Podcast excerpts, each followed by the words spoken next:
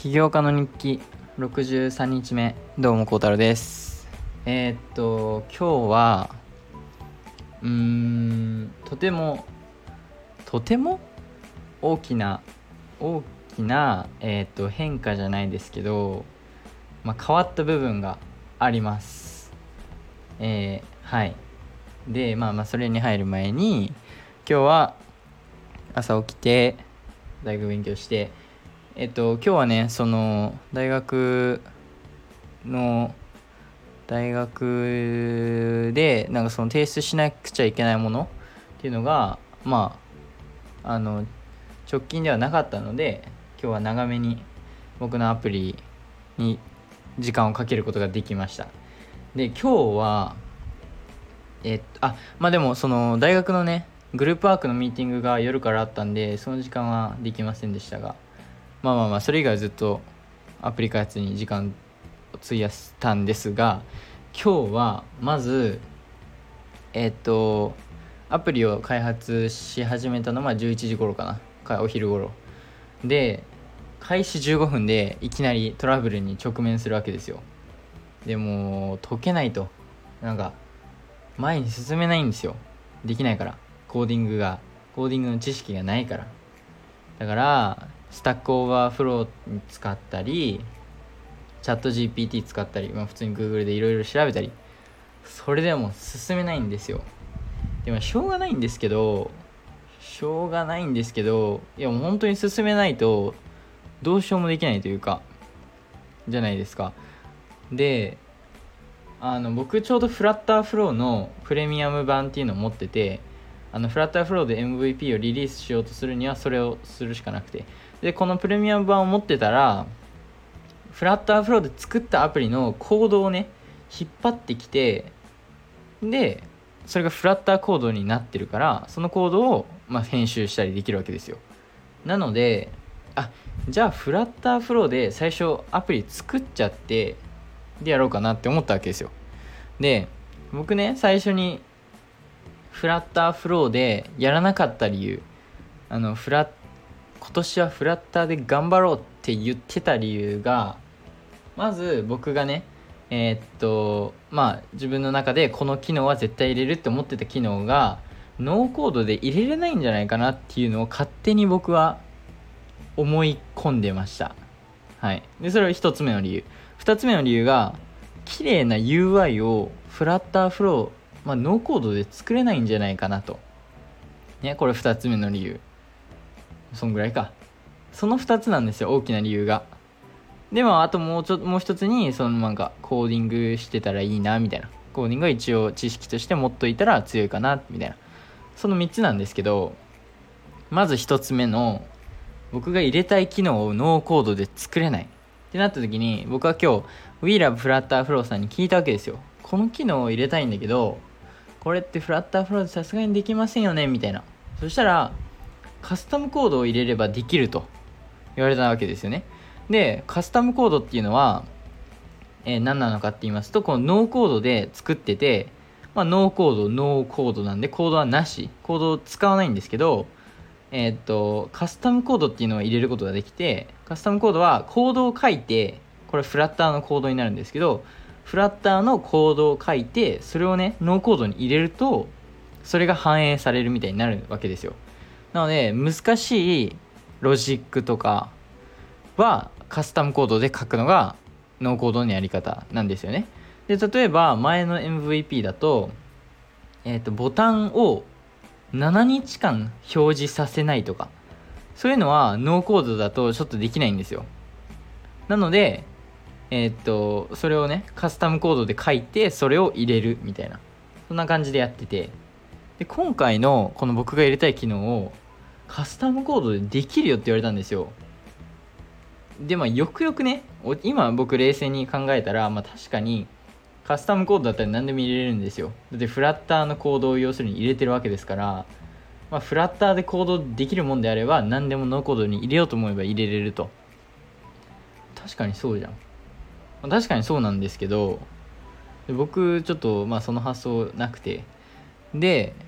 まあの、じゃあもうフラッターフローで作れる場所は僕も作れる知識十分にあるのでフラッターフローで全部の、えっと、カスタムコードいらない部分全部作っちゃってカスタムコードの部分だけカスタムコード入れればいいじゃんっていうふうに思ったわけですよ。ね、で2個目綺麗な UI ができない。でねこれはね僕の1個目の MVP と2個目の MVP を、まあ、出した時に見た目全然良くないんですよ。ね今あの振り返ると。今まだ僕その時のアプリウェブアプリを携帯に入れてるんですけど全然良くない。本当に。ひどい。なんですけど今日作っちゃった UI フラッターフローで作った UI めっちゃ綺麗なんですよ。えーって思って自分でも。なんか今えっ、といつも通りねフラッターフローの画面を見ながらポッドキャスト撮ってるんですけどマジで今見てもシャワー上がってきて帰ってきて見てもとてもとても綺麗なんですよ。自分で言うのはあれなんですけどいや本当に。いいやんって思っちゃう感じですね。であのあので今日思った結論がそのいい UI を作れないんじゃなくてそもそもいい UI のアイディアを持ってなかったからいい UI が作れなかったと。だから今日みたいにねこうやってノーコードで作っててどんどんアプリあアイディアが出てきたわけですよ。どんどんアイデアが出てくるとアイデアがあるとやっぱりね作れるんですよ。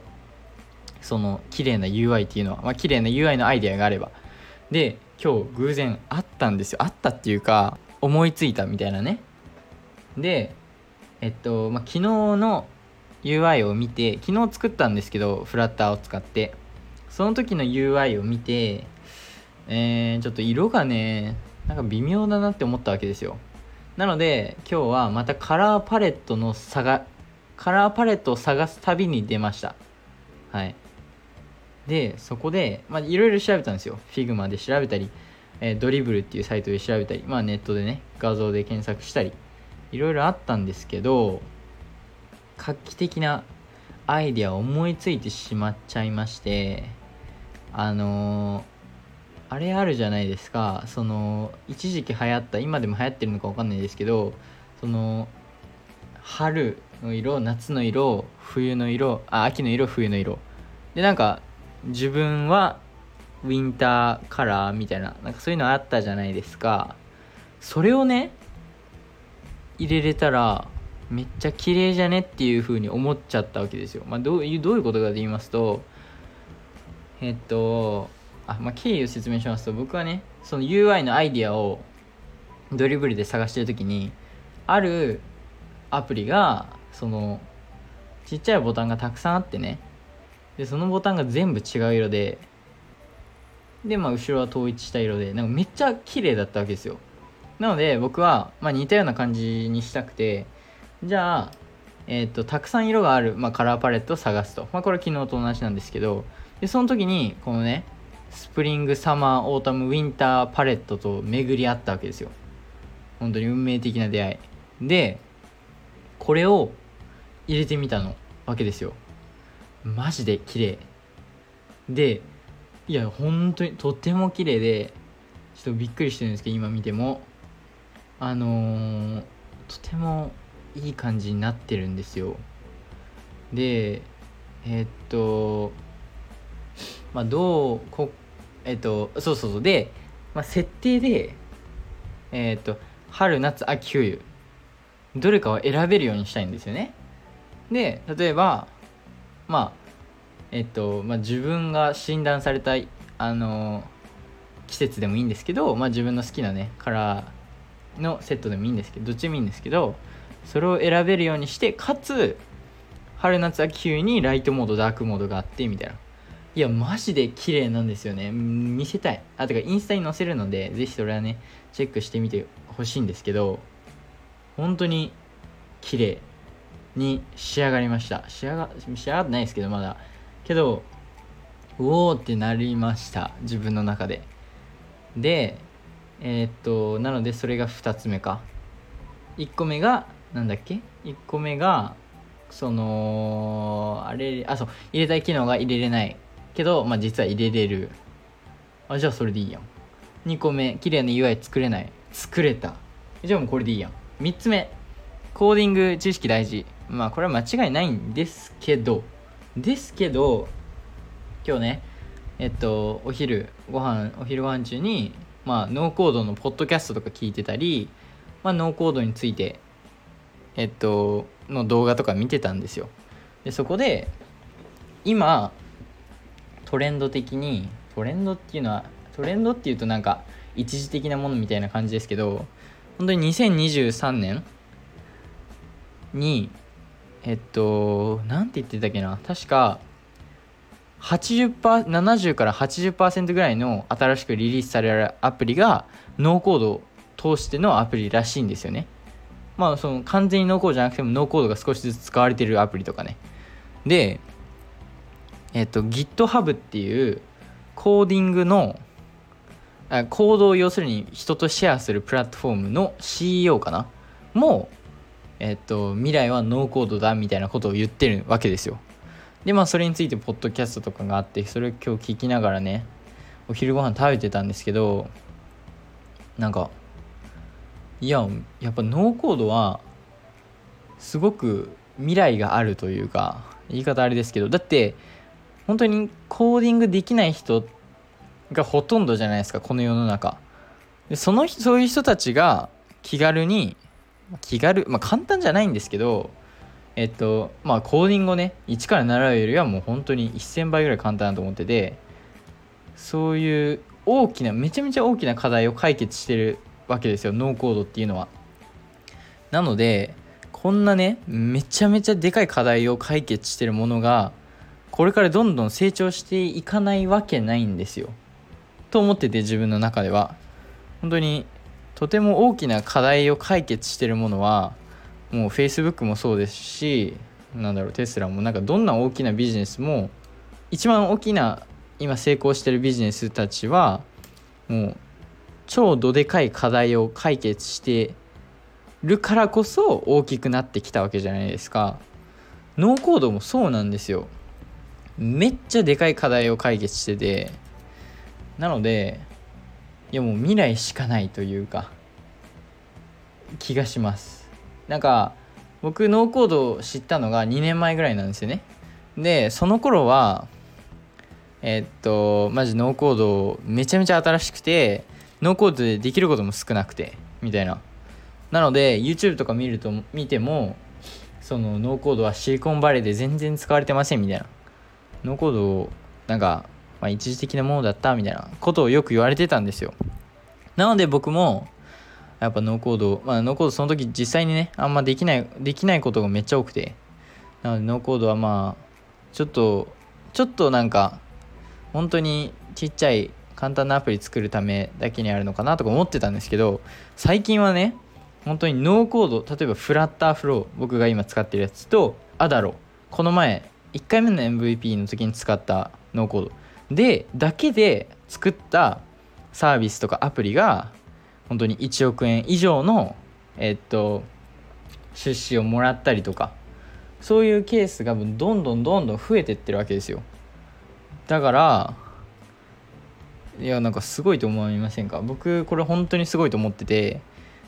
マジで誰でもアイディアを持ってればそれをね現実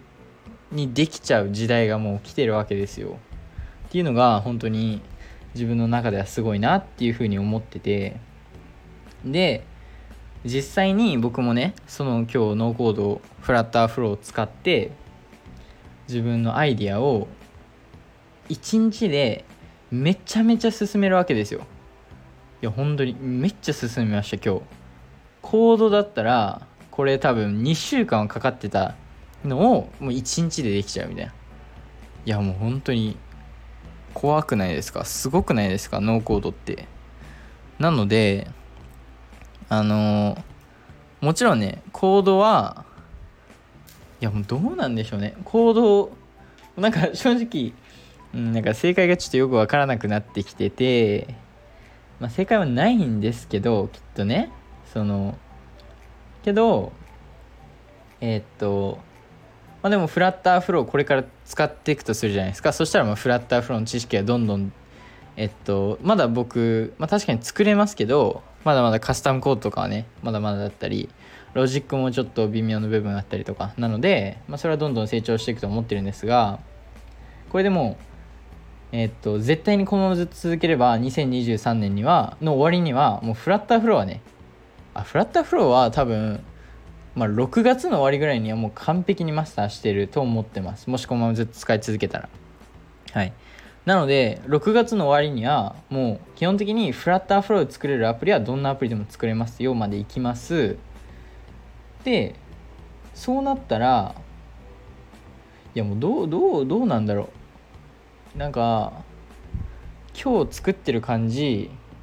本当にもうなんか僕が思ってたアプリ作れちゃうんですよ。その一つの機能以外は全部ね作れちゃうんですよ。いやちょっと自分でも怖くてそれが。なんかノーコード本当にちょっとなめてはなかったんですけどすごいなと。すごいねそれもすごいなと思いますけど僕のねノーコードへのノーコードの理解力っていうのもめちゃめちゃ成長したと思います。この WeLoveFlutterFlow さんとのミーティングのおかげで確実に成長してるというかこの理解力。だってもう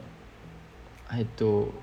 今日フラッターフローの機能とか作るのもほぼエラーなしでどんどんどんどん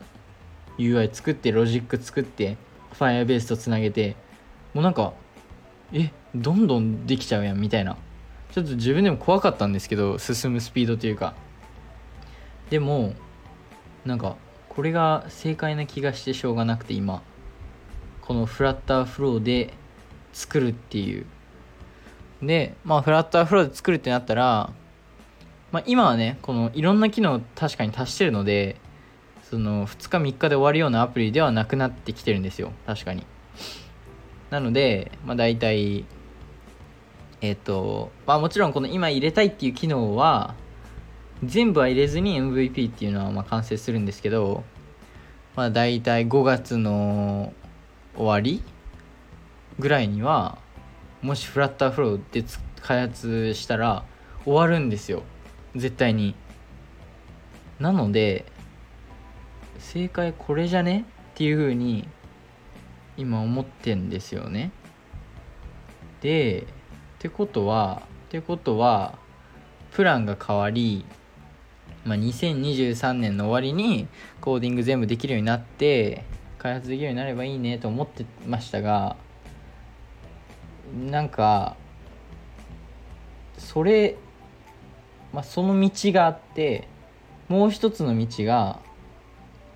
えー、っとフラッターフローで1ヶ月で作ってで、まあ、ユーザーに当ててでフィードバックもらってでまたもっと作り直してっていうのを6ヶ月間できるのとえっと6ヶ月かけて1つのアプリ完成するのだと6ヶ月間ユーザーに当てて、えっと、フィードバックもらってそれをアプリもっと変えてでそれその繰り返しの方が絶対時間を有効に使える気がして仕方がなくそっちの方が絶対いい気がするんですよね。そのオプションがあるなら。であるんですよ今実際。で僕フラッターフローずっとやり続けたからこそフラッターフローで開発できる力も今持ってるしならそっち取るべきじゃね？というふうに今とても強く思っててなんせ UI もとても素晴らしい。自分で言うのはあれなんですけどとても綺麗な UI ができたと思ってるんですよ。あの過去の MVP と比べたら。過去の MVP 本当にひどい。あれよくリリースしたと思いますね。このあの2回目のやつも今3回目の開発してるとよくリリースできたなと思います。あの確かに2回目のリリースの時にも同じこと言ったんですよ。1回目よくリリースできたなって。いや2回目も本当によくリリースできたなって思いますね。いやこれ怖いですね。これ4回目とか3回目よくリリースできたなとか言ってたらちょっと怖いですけどけど、まあ、今回はちょっと違います。孝太郎さん。孝太郎さんと Like You ちょっと3回目はちょっと違います。本気度が違います。本気度？本気度というかだいぶね Like You とはどういうアプリなのかもまとまってきたしえー、っと UI もしっかりしてきたと思います。